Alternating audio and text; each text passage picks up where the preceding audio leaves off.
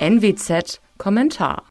Deutschland ist in Katar Weltmeister geworden. Weltmeister im Moralisieren, Tugendprotzen und politischem Heucheln. Im Fußball, also bei dem, worauf es wirklich ankam, ging dagegen so ziemlich alles in die Hose.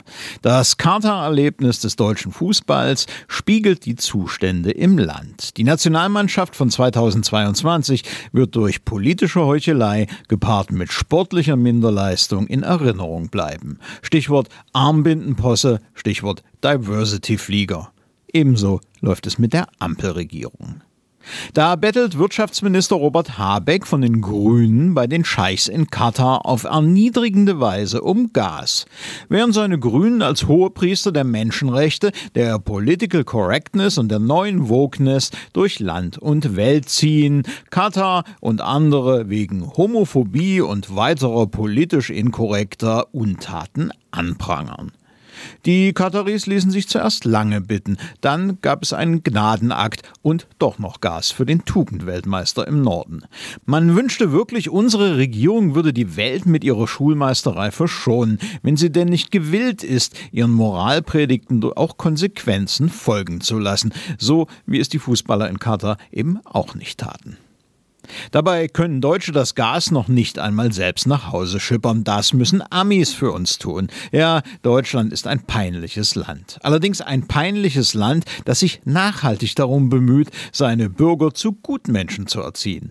Deswegen wird es auch ein Gesetz geben, das ermöglicht, jedes Jahr das Geschlecht zu wechseln. Deswegen gibt es auch das Bemühen politischer und gesellschaftlicher Eliten, den Leuten eine sogenannte gendergerechte Sprache aufzuzwingen.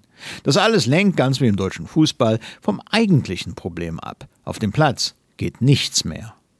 Der Platz ist in diesem Fall die Wirtschaft. Die wird vom Staat gerade zum Seppuku gezwungen. Die sogenannte Energiewende macht Deutschland zum Energiemangelland mit den höchsten Preisen der Welt. Das ist ein eklatanter Wettbewerbsnachteil. Niemand kann Unternehmen übel nehmen, wenn sie das Weite suchen.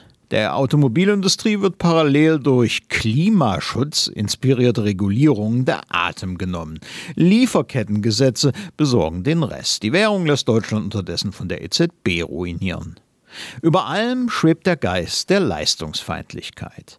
Die Ampelpolitik besteht darin, mit diversen Wumsen Transferempfänger zu peppeln, von Hartz-IV-Empfängern bis zu Rentnern. Die Nettosteuerzahler, also diejenigen, die das alles finanzieren müssen, können sehen, wo sie bleiben.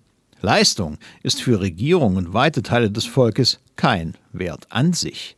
Sie ist verdächtig. Unverdächtig sind jene, die von der gebenden Hand des Staates leben. In jedem Fall gelten sie als moralisch überlegen. Länder und Völker, bei denen es umgekehrt ist, sind erfolgreicher. Trotz dieser Verheerungen tritt Deutschland mit einer Arroganz auf, als sei es noch immer eine im Höhenflug begriffene Wirtschaftsmacht. So wie seine Fußballer, die glaubten, den Titel gewinnen zu können.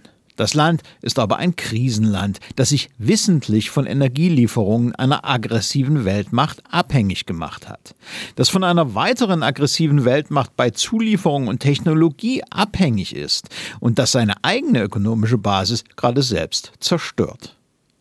Die Berliner Republik war seit Beginn an ein moralisierender Zeigefingerstaat. Er wurde aber international lange ernst genommen, weil das Moralisieren mit wirtschaftlicher Stärke unterfüttert war.